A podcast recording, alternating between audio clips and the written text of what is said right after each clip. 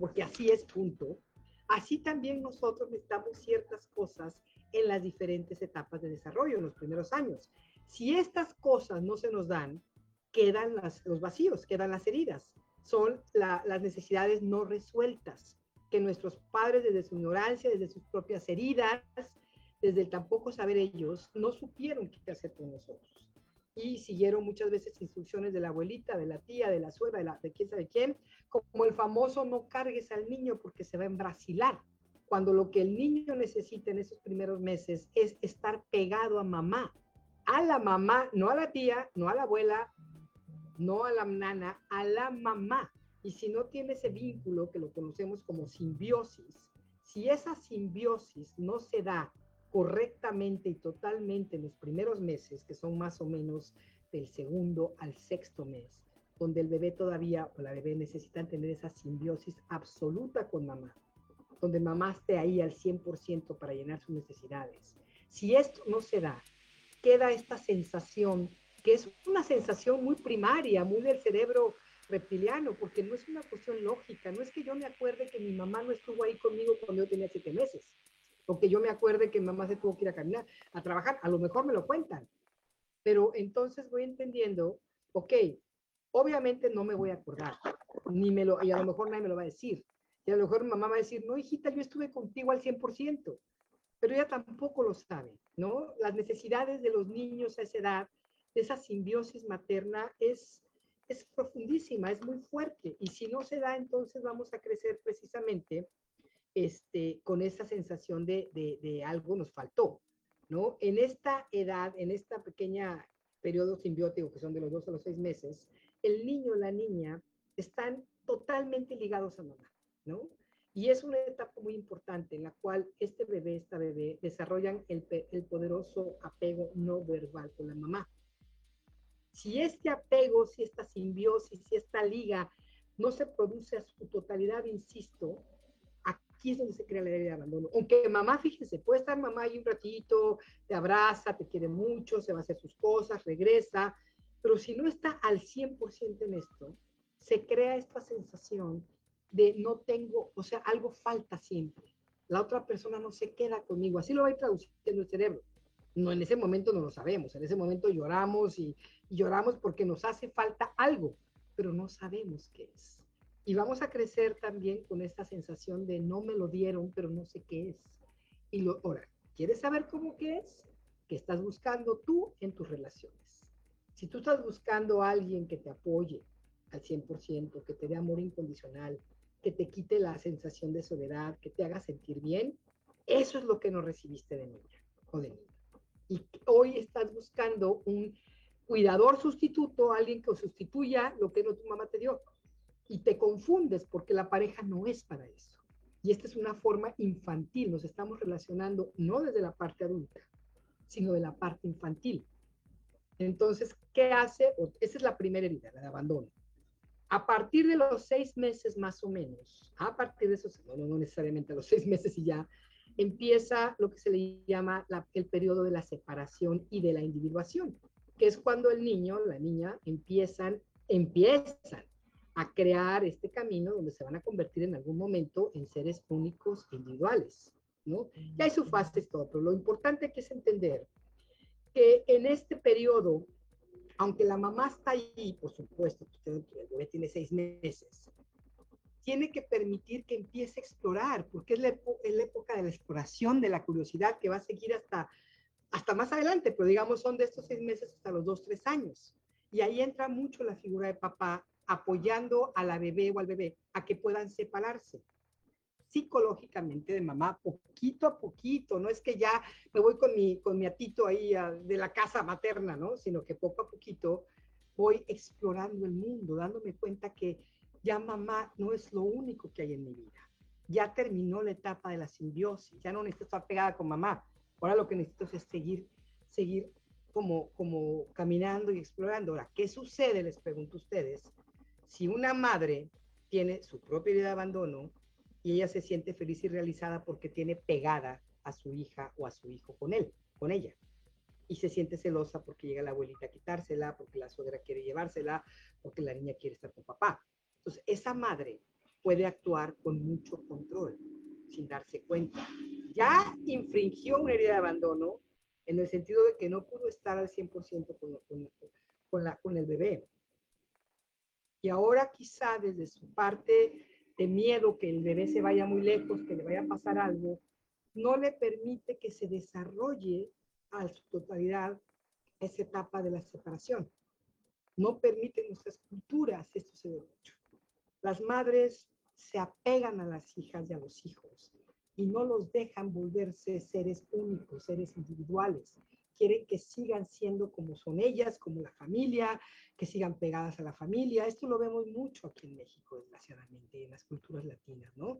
Estamos cortando alas. Pues ya venimos con la herida de abandono, porque una madre que no ha resuelto su propia herida de abandono, que no ha resuelto su propio aprender a cuidarme a mí misma y que sigue esperando que alguien más le dé, esa madre puede ser que utilice inclusive a su niñita o a su niñito para sentir la realización, que eso es terrible, porque nos volvemos vampiras de energía, no sé si me estoy dando a entender, pero, pero es una cuestión donde la madre misma, sin darse cuenta y con mucho amor, ¿eh? no es que no los quiera, cree que esa es la forma correcta y entonces es un abrazo interminable con esa pobre criatura, pero no tanto cuando la niña o el niño lo necesitan, sino cuando la mamá lo necesita.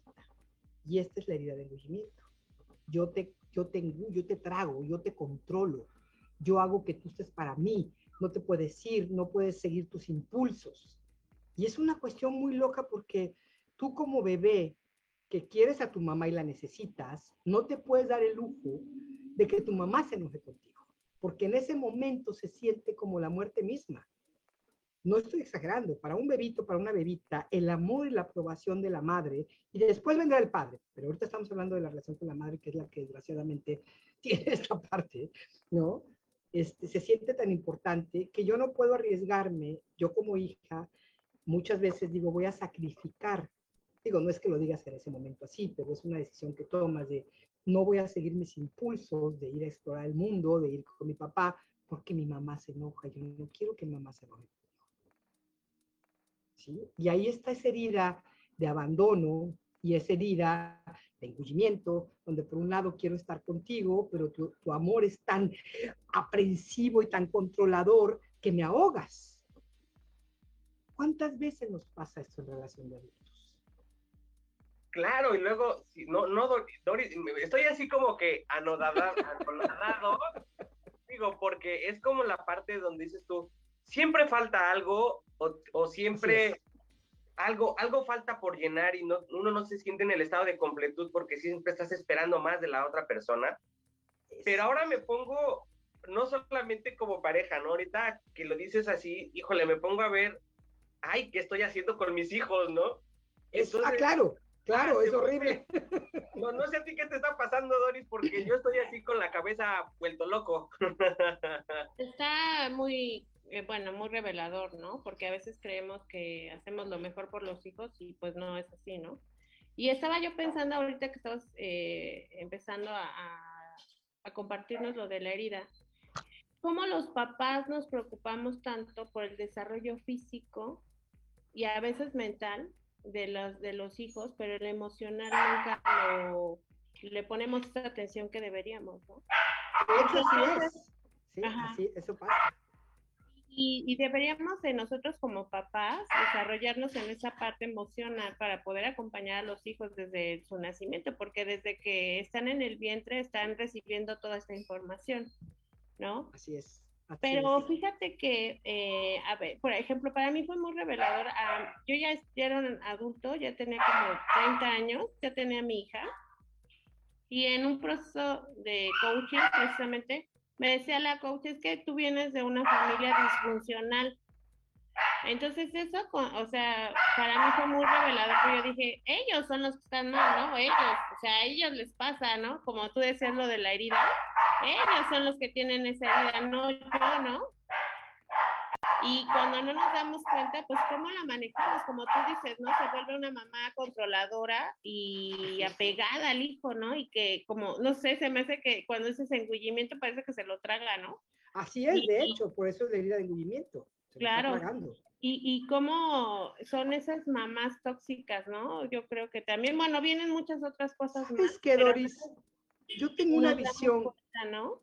Claro, yo tengo una visión que aprendí de unos maestros que amo muchísimo, Chris y Amana Trove, que son los del Learning Love Institute, alumnos directos de Osho, que, que han sido mis, mis, en este, en este, porque tengo varios maestros, pero en este, en esta área de las, de las heridas infantiles, y una de las cosas que he aprendido, está muy de moda que si los tóxicos, que si la, la que si la madre narcisista, que si las familias disfuncionales, y luego llegan los coaches y a mí me desespera un poquito eso que digan, es que tú vienes de una familia disfuncional, a ver, todos somos disfuncionales, vivimos en un planeta disfuncional, ¿qué no lo están viendo?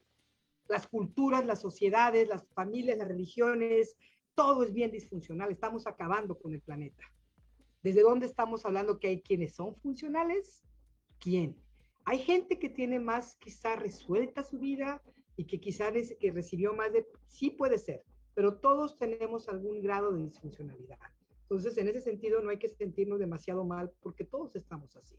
Y quiero hablar un poquito más a detalle porque estas heridas son más comunes, como decía yo, de lo que pensamos. Y ahí es donde vamos, ahorita quiero explicar cuál es esta personalidad, las dos personalidades que, que tomamos en la vida a partir de estas heridas y que son las que los comportamientos que llevamos a nuestras relaciones. Porque ahí es donde podemos darnos cuenta, a lo mejor no nos vamos a acordar nunca, ni con hipnosis, ni regresiones de otra vida, ni nada de esas, de esas cosas que, que inventan o que dicen que hay. Pero, este, perdón, yo soy un poquito este, escéptica, creo en muchas cosas, pero creo que estamos en una etapa, y eso hay que tener mucho cuidado, donde todo mundo se forma ya al vapor te metes a las redes sociales y las frases y todo el mundo ya sabe y todo el mundo te dice qué hacer y ya hasta gente que no, pero bueno, pues hay que tener cuidado y no irnos tampoco pensando que estamos demasiado mal. Sí estamos mal, estamos bien mal todos, pero, pero es algo común, no es, no es raro. ¿Sí? No, e, esto es más común, lo que pasa es que ahora estamos queriendo ponerle nombre a estas cosas que luego no entendemos, a las conductas, a los pensamientos. Y yo creo que eso es bien importante. Entonces, sí me gustaría como describir un poquito qué es lo que hacemos cuando estamos en estas dos heridas, ¿les parece? Claro, claro, adelante. Bueno, uno entender que, como decía hace ratito, todos traemos las dos heridas, todos. Nuestros padres las traían, por eso no las pasaron. Y finalmente yo las traigo, no las resuelvo, se las voy a pasar a mis hijos, ¿no? Entonces, claro que todos queremos aprender a relacionarnos de una manera más sana, más amorosa con la otra persona, con los demás, y por eso necesitamos eh, sanar esa relación con nosotras mismas, lo que tú decías, Doris, qué importante es que los padres y las madres se hagan conscientes de sus mismas heridas, porque si no lo hacemos, las estamos perpetuando, las pasamos de una generación a la que sigue, ¿no? Entonces, reconocer que todos, cuando entramos en una relación significativa, ya traemos estas heridas, que normalmente no las estamos viendo, no las conocemos y ni siquiera sabemos qué hacer con ellas y que finalmente todas nuestras proyecciones, perdón, esta parte de protección que he puesto por año va a bajar en el momento del enamoramiento y voy a creer que ya encontré y voy a entrar a este mundo de fantasía y desde ahí empieza toda esta historia de caótica, ¿no? Este, pero reconociendo que las, que las relaciones son una gran herramienta de crecimiento. Entender algo, cuando nos abrimos al amor, la puerta se abre y surgen las heridas profundas. Pero para eso es, no está mal, que la otra alternativa es nunca me abro, nunca aprendo, me quedo cerrada y me seco por dentro, ¿no? Entonces tampoco sirve eso. Esta es la manera en que la existencia te dice que estás lista para ver tus heridas y para sanarlas. Si no vemos nada de esto, nos vamos a pasar la vida culpando a los demás y no va a haber ni crecimiento ni nada de esto. Entonces vamos a ver. De estas dos heridas de abandono y de, y de engullimiento, que es la herida de invasión, una siempre es más fuerte que la otra, dependiendo de tu temperamento o en diferentes relaciones. Con alguien puede, se te puede detonar la de abandono y con otra persona la de engullimiento, ¿no? A lo mejor con tu pareja la de abandono y con tu mamá la de engullimiento de mamá déjame en paz, no me controles, ¿no? Entonces entender que la herida de abandono nos causa una sensación de que no estoy obteniendo lo que necesito esa conexión, como tú decías, Aldo, esa apreciación, esa cercanía, las caricias, la seguridad. Algo me falta, me está faltando algo. Y aquí es importante entender que somos pozos sin fondo. Cuando tenemos estas heridas, las heridas son como un pozo sin fondo. Entonces no importa cuánto me dé la otra persona, no hay forma de llenarme, que ahí también es, culpamos al otro, pero tampoco nosotros tenemos llenadera, ¿no? Entonces, falta esa parte ¿no? Y es una herida muy profunda, es como un hambre emocional, una gran sed, ¿no? Que no sabemos por qué, pero ahí está. Entonces, ¿qué la detona? ¿Qué hace que se dispare? Eso es lo que tenemos que ir entendiendo. Hay muchas situaciones que van a provocar esta sensación de inseguridad, de que no merezco, de que no soy querida, de que no sé cómo conectarme. Entonces, hay que aprender un poquito de esto. Finalmente, eso nos va a ayudar a darnos cuenta de nosotros mismos y desde ahí empezamos a sanar. El dependiente, el dependiente emocional extremo, porque la dependencia también está muy satanizada y todos somos interdependientes, pero la dependencia extrema, que quiere decir la dependencia desde la parte infantil, porque yo dependo de otras personas como ser adulto, pero si estoy dependiendo desde mi parte infantil, es como si yo fuera una niña de cinco años que dependo del otro. Los niños de tres años siempre necesitan a sus papás. Si yo estoy así, si yo estoy identificada con esa parte infantil, quiere decir que siempre estoy esperando que el otro llegue a, salvar mi vida. Y eso no es muy funcional, ¿no? Estamos de acuerdo. Entonces, esta idea de abandono eh, me hace que de alguna manera, eh, cuando la otra persona se vaya o quiera irse a algún lugar, a cualquier otra, a cualquier este, lado, me convierto en una persona que ruego, que suplico, que, estoy aceptando todo el tiempo cachitos y migajitas. Muchas veces le decimos a una amiga, no, pero ¿cómo es posible que aceptes eso? Juzgamos, les decimos, échale ganitas, salte, tenga autoestima, pero no es eso, eso ya lo sabe la persona. ¿Cómo puedo hacer eso? ¿Cómo puedo decir, o sea, cómo puedo sanarme yo en ese sentido, ¿no? Entonces todo el tiempo estamos como dame, dame, dame, dame, dame con el otro. Y este es el rol del dependiente, excesivo, ¿sí? Y es al que te lleva la vida de abandono, cuyas conductas son ser una persona muy pegajosa, todo el tiempo estar con otro, querer estar con otra persona, no poder, no querer separar, perseguirlo por todos lados, querer que esté contigo siempre. Puedes volverte una persona que ruega y explica mucho, o que demanda y exige, y que cree que el otro está ahí para ti y que tiene que darte lo que tú no tienes. ¿no? Y claro, también nos volvemos estos famosos rescatadores, todo el tiempo cuidando a los demás y siendo muy complacientes. ¿Por qué? Porque estamos esperando que con eso la otra persona nos necesite de tal manera que nunca se vaya y que nunca me deje. Son conductas eh, obsoletas, son estrategias que creamos desde la herida de abandono cuando éramos adultos. ¿sí? Hasta aquí la, la herida de abandono y esta herida me hace creer que yo tengo, que nadie nunca va a estar ahí para mí.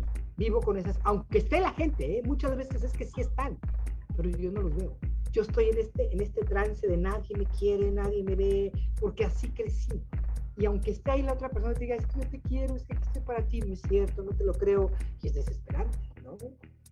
Es, como, es como, en, en, este sentido, son como esas frases que de repente te dicen, es que no creo que este amor tan bonito sea para mí o cómo alguien me va a querer, o, me hicieron creer tanto que era tan mala, que, cómo es posible que, que, tú tan, te hayas fijado en mí, ¿no? Ese tipo de... ¿Es por eso? Esas, esas creencias son falsas y vienen de este de, de abandono.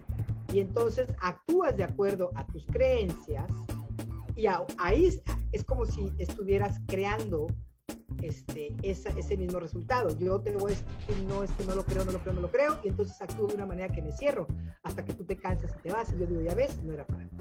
A mí nunca me toca. Yo tenía una amiga, como me hacía reír, que llegaba yo en House, en una show en México, empezaba a cantar, yo no nací para amar, nadie nació para mí. Y, era una canción de mucha risa, ¿no? Que la cantaba creo que Rafael.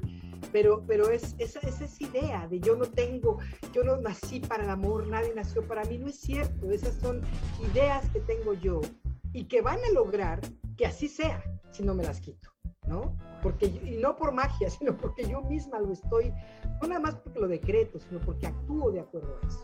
Me cierro, me aíslo, no sé, no sé estar con alguien que me quiere así, me lleno de angustia, y hago todo para recuperar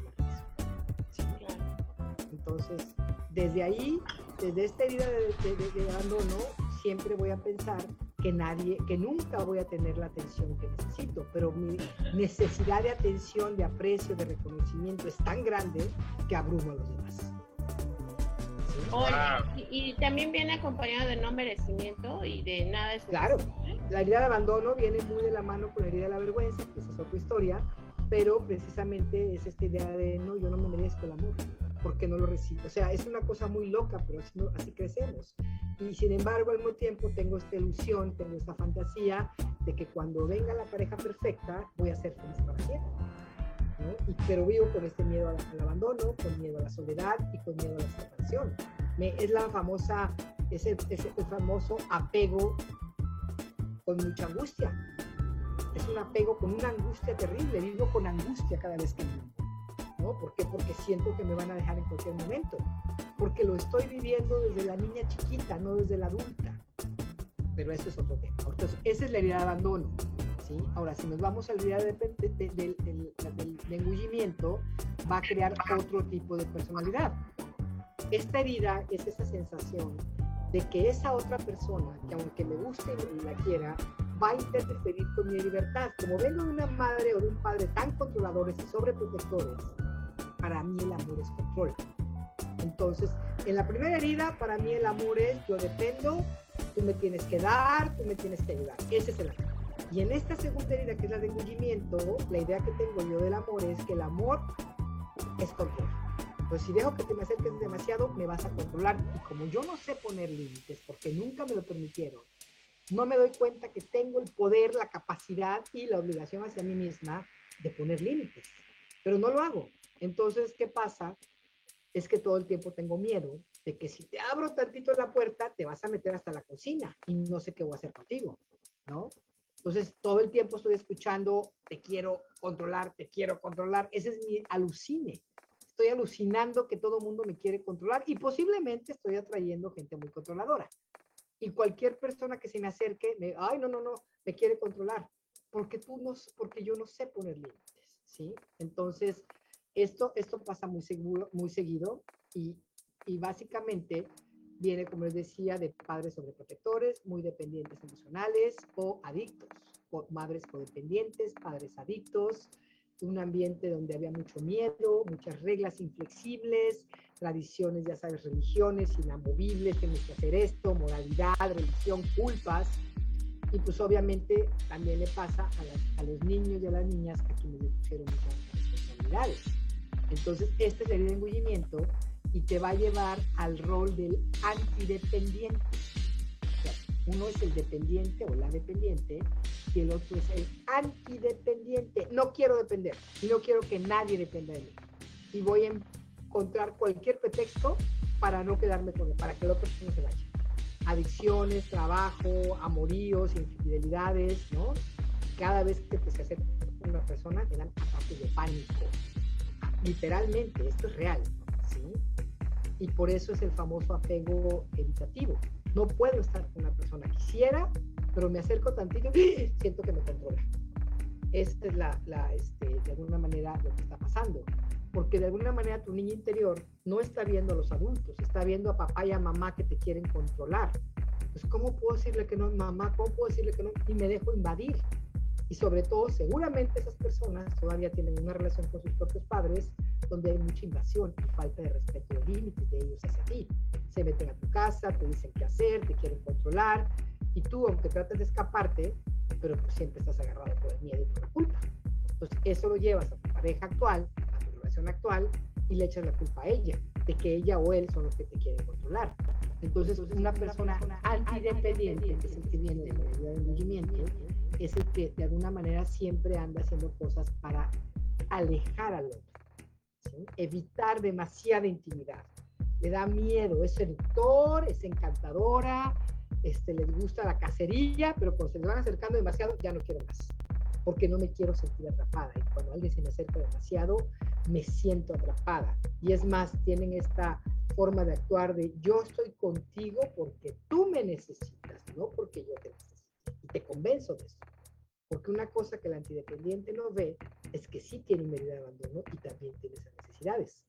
Pero como fue tan grande posiblemente el control y la sobreprotección de sus padres, no puede abrirse a una cercanía, le da pavor y trata de ser siempre el que controla, ¿no?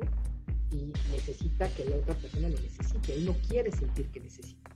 Entonces él mismo se engaña, tiene mucho miedo del control, tiene mucho miedo que lo presionen, que lo empujen a hacer cosas que no quiere hacer, se siente agobiado luego, luego, que le exigen, ¿no? Y ahí es donde se pierde, se pierde totalmente en esta relación. Entonces, si ustedes se dan cuenta, estas dos las traen todo el mundo. Todos estamos así. Y, en algún momento, en cualquier tipo de relación, digo, puedes tener un noviazgo, puedes tener una relación de muchos años, sí, efectivamente, en algún momento brinca, brinca a lo mejor, a lo mejor te relacionaste primero con tu pareja en una forma muy libre y resulta que después nace el primer hijo y se vuelve un excesivo control hacia muchas otras cosas, ¿no? O viceversa, ¿no? O sea, muy controladora nace el hijo y es totalmente libertado, totalmente no quiero, no quiero nada de responsabilidades. Y es como, pero, pero viene desde este lugar entonces. Viene desde este lugar y casi siempre Aldo se detona más rápido que eso. O sea, en, tú sabes, cuando empezamos en una relación enamorados, estamos perdidos. No vemos, no vemos a la otra persona, no, no entendemos qué está pasando, estamos perdidos en la, en la hormonita del, ay, no, todo, todo es rosita, todo. Tengo una prima mía que es una gran vidente, dice que cuando te enamoras, tu aura emocional se pone toda rosita. Y sí lo creo, es que andamos en otro mundo. No se puede caer el mundo afuera y nos vale, vamos caminando, no pisamos suelo. Es un estado maravilloso, estamos drogadas al máximo. Andamos pachequísimos de amor, esa es la verdad, ¿no? Entonces, no te das cuenta de que lo que estás haciendo tú ni de quién es la otra persona. Lo que te está jalando es esta parte inconsciente que siempre anda buscando el complemento, pero el complemento desde la parte neurótica y disfuncional. Entonces, si yo soy una persona sumamente dependiente, sumamente dependiente, porque traigo una herida de abandono más fuerte que la otra, y la estoy viviendo en este momento, es muy seguro que me voy a jalar a una persona antidependiente. ¿Sí? Porque esos son los que hacen clic, pero en el enamoramiento va a estar así, en la gran fusión. Y yo voy a estar feliz como dependiente hasta que llega un punto que el otro empieza a decir, oye, pues ya no, ya como que fue mucho, porque si lo aguantan un ratito, pero ya que se empieza a bajar la, la, locura del enamoramiento, ya te quieres como, espérame, dame chance. Y la otra persona, pero ¿cómo? Si es que ya, ya, ya vamos a empezar a, esto se lo va a llevar el diablo, ya no podemos estar juntos, porque la otra persona empieza a sentirse ahogado, ya no puede más, ¿sí? Ha estado aguantando porque está en ese momento de enamoramiento. Pero cuando se le empieza a pasar o cuando empezamos a tocar realidad, no quiere decir que ya no te interese la persona, quiere decir que empiezas a bajar de la nube. Y ese es el momento de empezar a darte cuenta ahí empieza la relación. Antes de eso no vemos nada, no sabemos nada, estamos en la baba, nada más así. Cuando bajamos de la nube y tocamos suelo y volteas a ver a la persona y dices, pero no era así, claro que era así. Tú no lo veías. Tú le pusiste miles de atributos, le pusiste, ¿cómo te iba a gustar con todas las cualidades que le inventaste? Estamos proyectándole a esa persona cosas que nosotros queremos que tenga. En ambos casos, ¿eh? Pues cuando la otra, puedo estar pensando, es que era muy libre, era muy, me daba mucha libertad. No, no te daba mucha libertad, lo que pasa es que no te decía nada porque todavía no te sentías seguro y tenía pavor de que si te decía algo, te iba a perder. Entonces se quedó calladita, calladita, hasta que se sintió segura y así empiezan los escritos ya. Y inclusive ya en, en, la relación, ya que se acaba el enamoramiento, ya estás viendo la realidad, cuando, cuando pasa realidad, se acaba, el, o sea, se acaba el encanto y dices, ¿cómo, no? Pero la verdad es de que no nos damos cuenta que eso muestra, ¿no? Y que mostramos también y les perdonamos todo, ¿no? Y cómo, cómo, y además de no tener eh, conscientes las heridas, pues así vamos a andar, ¿no? Pues así andamos en la vida. Exacto hasta que la podamos manejar y empezar a trabajar con uno mismo. ¿Es así o qué tendríamos que hacer? Así es, darnos cuenta, reconocer qué estamos haciendo, porque como dice algo, no más en la pareja, en los hijos también. Con los hijos puede volverte una persona muy dependiente, hay muchas mujeres, esto se da más en las mujeres, se da en los hombres también, pero se da más en las mujeres por nuestro propio temperamento, por lo que es lo femenino.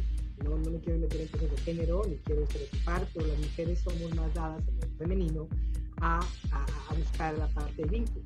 El hombre desde lo masculino es más dado a buscar la parte de la, independencia, de la autonomía, de la individualidad, pero en ambos está la otra parte que tendría que encontrarse. La mujer también tiene una parte masculina donde puede ser muy deficiente, el hombre tiene una parte femenina donde puede también crear vínculos. Entonces, si tú tienes un, una, una, un equilibrio en estas dos partes, obviamente vas a poder digamos, estar con alguien, pero también no perderte. ¿Se acuerdan los famosos complejos de la escuela, no? El A, el B, y creas una tercera parte que es el C, y esa es la parte que estás creando con otra persona. Es tu bebé energético, tu relación. Hasta dónde la quieres, cada quien, los dos tienen que ir como encontrando esa parte que acomode bien a ambos. No puede ser de acuerdo a ti o de acuerdo a mí nada más. Como tú la quieres que estemos pegados todo el día, bueno, pues voy a estar pegado contigo, ¿no? Porque entonces tarde o temprano explota la bomba. O como tú eres muy independiente, me voy a hacer como que yo soy muy liberal y te voy a dar chance de que, de que seas independiente cuando me está llevando el diablo por dentro. Hasta que llega un punto que ya no aguanto y empiezo a reclamar. Pero por eso no podemos ser falsos. Tenemos que, el autoconocimiento, Doris, lo que tú dices, necesitamos entender que de dónde venimos, qué tenemos, que mucho de esto que nos está pasando no es que estamos nosotros, es parte de las heridas y de los traumas y de la visión que, que se creó a partir de estas de estas distorsiones de vida, de las visiones que heredamos de los padres, de los condicionamientos, de las enseñanzas que muchas veces venían contaminadas, la mayoría de veces. Entonces, eh, aprender cómo apelar la cebolla hoy y a darme cuenta, bueno, ¿quién soy yo? Sí, puede ser que mi temperamento me haga una persona que me guste más la parte de la cercanía. Y hay personas que por temperamento, no por herida, tienen más la parte de la autonomía. Yo soy muy autónoma, soy muy independiente, me gusta mucho digamos que mi temperamento me lleva más a eso. Pero con el trabajo he ido entendiendo que también necesito y que también me gusta el vínculo, pero que tengo que aprender a poner límites. Porque si no pongo límites, desde el principio me quedo callada y dijo que la otra persona invada. Y luego salgo corriendo. A mí en mi casa me decían la, la novia fugitiva. Yo sé como cuatro años de, de, de, compromiso, porque decía yo que sí, luego me sentía ahogada hasta que decía, pero ¿qué hice? ¿Qué hice? ¿Qué hice? Y no, mejor no me caso y salgo corriendo pero no era mi cuestión, no era cuestión de otro, era mi, parte inmadura que no sabía, es como aprender a conocerme, qué necesito, qué me gusta a mí, hasta dónde quiero que esta persona vaya entrando a mi vida, no abrir la puerta de, de par en par de entrada, sino dejar, como ya bajé de la nube rosada, ver bien quién es esta persona, qué valores tiene, realmente podemos compartir cosas, estamos dispuestos a crecer ambos, tenemos valores que coincidan, porque si no, ¿qué estoy haciendo aquí? La pura química no funciona. Tarde o temprano vamos a explotar. No dura, ¿no? Y, y, también esta parte, qué importante lo que estás compartiendo, porque a veces también eh, confundimos que el problema de la pareja es nuestro. Y yo creo que más bien es hay que hacer un trabajo individual primero para poder no, no volvernos rescatadores, ¿no? Y a veces también, también este, el otro o la otra este, echarle la culpa de que, de que está buscando afuera lo que no tiene adentro, pero no aquí adentro conmigo, lo que no tiene adentro de su interior desde hace mil años, ¿no? Y, y, quitarnos también esa culpa, ¿no? De que, ¿a ¿quién, ¿qué hice malo? ¿Quién no fui? En el caso de las mujeres, que a veces esa parte de, de, eh, de la educación que nos dan intrafamiliares, eso de que tú tienes que volverte mil cosas para que el hombre no se vaya, ¿no? Esa. Ahora, y, y también, se vaya. y aparte, este, toda, esta parte de la infidelidad, que, que, no sabemos ni por qué sucede, pero mira cómo eh, una herida de tan temprana edad viene aquí a, a, a, a, explotar dentro de la relación si no está trabajada y, y pues no nos va a llevar a ningún lado, ¿no?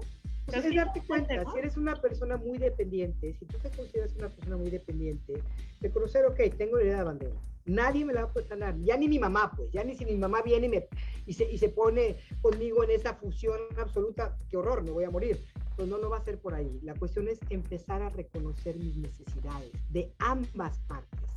Las necesidades de mi parte que necesita el vínculo y las necesidades de mi parte que necesita la individuación porque las dos, así como las dos heridas, o sea, las dos heridas están en todos nosotros porque tenemos esos dos aspectos.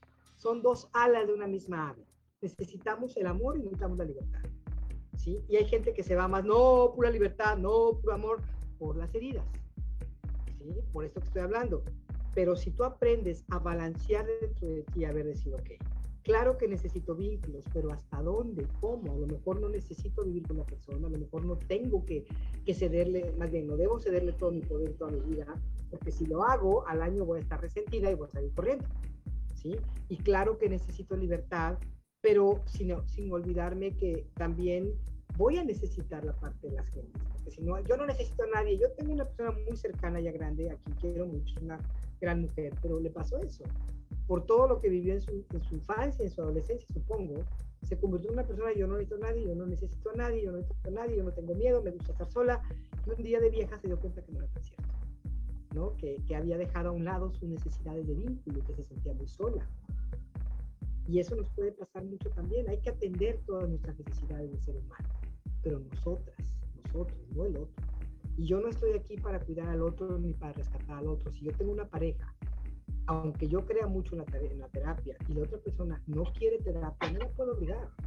No es una cuestión de si no vas a terapia, terminamos. ¿De qué se trata esto? O crecemos juntos o no crecemos juntos. O te acepto como eres o mejor me retiro. Tampoco la terapia es la única alternativa. Hay gente que manipula la terapia de una manera maravillosa, que usa la terapia para manipular a su pareja. Buenísimos para todo eso. Entonces, nada es una nada lo tiene todo, nada es una magia absoluta. Hay que tener ganas de crecer, hay que estar convencidos y convencidas de que eso es lo que queremos, una buena relación, e ir por ello. Yo tengo una pareja de cuatro años, porque estoy aquí en Massachusetts, él no es terapeuta ni está en terapia. Alguna vez quizá en su vida lo hizo, pero ahorita, pero es una persona con la que me puedo sentar a hablar y aunque él no sepa de estos temas, tiene la sensibilidad para entender cuando algo está bien y está mal y lo platicamos y lo hablamos y no siempre llegamos a un punto perfecto, pero ahí vamos, ahí vamos. Y para mí eso, después de todo lo que yo he vivido, me parece una maravilla. Claro, claro. Claro, y como dices, ¿no? E, e, es, es irnos encontrando en el camino al final del día. Exacto. Es como que, como que, creo que también, lo hemos platicado mucho Doris y yo en los programas y lo vemos, pero cuando no nos damos el permiso a lo mejor de trabajar las heridas con esa pareja que te las está mostrando, que dices, ay, no, no me funciona, pum, dejas la relación, te vas con otro y resulta que aparecen o más fuertes o te golpean más duro o lo que tú quieras y vuelven a salir. Claro. Entonces, creo que al final del día, si las estás viviendo con esa persona es porque a los dos les puede funcionar. A los dos les puede funcionar conocer dónde está, qué está pasando, ¿no? Y a lo mejor sanarla desde ese lugar. Sé que vamos a, vas a tener el, un live, ¿no? O una, de hecho, sí, va a haber una sesión el domingo que se llama Cómo sanar mi vida amorosa. Esta sesión es la presentación de un taller que voy a dar, pero en la sesión misma voy a hablar mucho de esto y esa sesión es gratuita. Entonces ya les dejé la liga a ustedes. Hay que registrarse, hay que registrarse en, en el Zoom porque va a ser a través de Zoom. Entonces, en esa liga que te dejé, ahí se pueden registrar, por favor. Lo vamos a poner, para de la audiencia, lo vamos a poner en, la página de Rollos de Pareja para que ahí se puedan contactar contigo. Después del programa también la vamos Buenísimo. a poner. Y... Adelante, adelante. adelante no, lo vas a decir, también la tengo en mis redes sociales. Ahí la tengo en el Instagram, el Facebook, en todos lados estoy poniendo. Quien quiera estar el domingo, voy a hablar de todos estos temas, no de las heridas, sino más bien cómo hacerle entonces, cómo tengo que sanar mis relaciones amorosas. Porque yo creo que a todos nos sirve esto, a todos nos sirve tener un poquito. Y creo que estamos en esa etapa, ¿no, Doris? Y ahora de, de como en la parte de, hay tanta información ahora de cómo sanar, cómo, cómo el sí hacerle a la mejor para, pues, medio campechanearte la mejor a como estabas antes, ¿no? Ah, pero por... No, no, no, cometer, no cometer otra vez el mismo error. Así es. Y, y, no confundirnos con demasiada información. Al final, todo se traduce en cosas muy simples. ¿Cómo me siento yo? ¿Cómo es esto para mí? esto me funciona a mí, me siento bien con esto, adelante, me siento mal, aunque lo diga el mismo Dalai Lama, no me sirve. ¿sí? Entonces sí hay que ser como muy congruentes con lo que para nosotros está bien y con lo que para nosotros no está bien. No, y además qué importante esto de que, que, que hay muchas herramientas, hay muchos eh, medios y es como, como tú te sientas para que empieces a tener un trabajo interior y que crezcas, porque finalmente nadie te lo va a venir a subsanar, ¿no? Nadie, nadie tiene por qué hacerlo. Exacto, y además, este, no te sirve, porque aunque quieras que el otro te, te dé, no es suficiente, ¿no? Porque es como tú te sientes y como tú te estés trabajando contigo de la manera en que a ti te haga sentir mejor, ¿no? Y, manejando estas heridas, pues va a estar padrísimo para que piense la, más a, la autorrealización. Así es. Pues, padrísimo, padrísimo. Un placer haberte tenido aquí en el programa. La verdad nos quedan unos minutitos y a mí me gustaría este, preguntarte en estos pocos minutos que nos quedan, ¿qué, ¿qué podemos empezar a hacer? Además de ser conscientes, ¿qué podemos empezar a trabajar con uno mismo para manejar esta herida de abandono? Reconectarte con tus necesidades, Doris. Eso es algo que de verdad es importante en cualquier herida.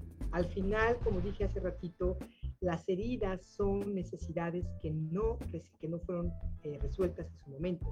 Cuando, como explicaba, ¿no? en estos procesos de desarrollo, que tenemos cierta necesidad. No es lo mismo las necesidades que tenemos a los cinco años que las que tenemos al primer año. Pueden ser similares, pero van cambiando. Entonces, durante ese proceso se fueron dañando algunas necesidades, no fueron satisfechas, no fueron atendidas. ¿Cómo aprender hoy tú a atender a, tu, tus necesidades? Dejar de pensar que el otro lo tiene que hacer. Si yo necesito conexión, si yo necesito, eh, no sé, este, aprender a ser independiente, si yo necesito seguridad, ¿cómo puedo ser más asertiva en lo que yo estoy buscando y no engancharme con personas creyendo que ellas me lo van a dar, que nunca me lo van a dar, ni tiene por qué dármelo? y aprender poco a poquito a entender los recursos del pueblo. No quiere decir que soy yo nada más la que me voy a las necesidades, pero puedo rodearme de personas que sí me apoyen. No que siempre yo me cuelgue de ellas, pero sí que nos apoyemos y que nos demos todo esto. Fíjate, qué importante. Pero bueno, comentarles a toda nuestra audiencia, todos los miércoles, recuerden, de aquí hasta el 17 de agosto vamos a hablar de una herida en especial. La próxima semana hablaremos de la herida de la injusticia. Y mi querida Aura Medina la vamos a tener en el aniversario, el día 17, vuelve a estar con nosotros con la herida materna. O sea, aparte que vamos a hablar de la infancia, vámonos, vámonos con la materna también. Okay. Así que bueno, Aura, muchas gracias por haber estado en el espacio con nosotros. Se nos acabó el tiempo, Doris, bien rápido. Acabó, necesitamos muchos programas para manejar esta herida. Y bueno, Muchísimos. Y un honor para nosotros que nos acompañes. Ahora, muchísimas gracias. Gracias por compartir todo esto tan padre. Gracias, Aldo. Gracias, Cabina.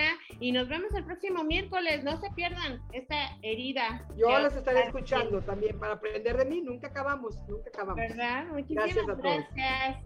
Gracias por la invitación. Gracias, Cabina. Gracias, Cabina. Hasta pronto. Gracias, gracias, gracias a todos por estar aquí. Su servidor, Aldo Morales, los espera el próximo miércoles en punto de las 11 de la mañana, para abrir el alma con un nuevo tema en compañía de algún invitado especial, aquí en tu estación Proyecto Radio MX. Sigue nuestras redes sociales, Facebook, Twitter e Instagram como Rollos de Pareja y entérate de más rollos para esta convivencia 24/7. Hasta pronto.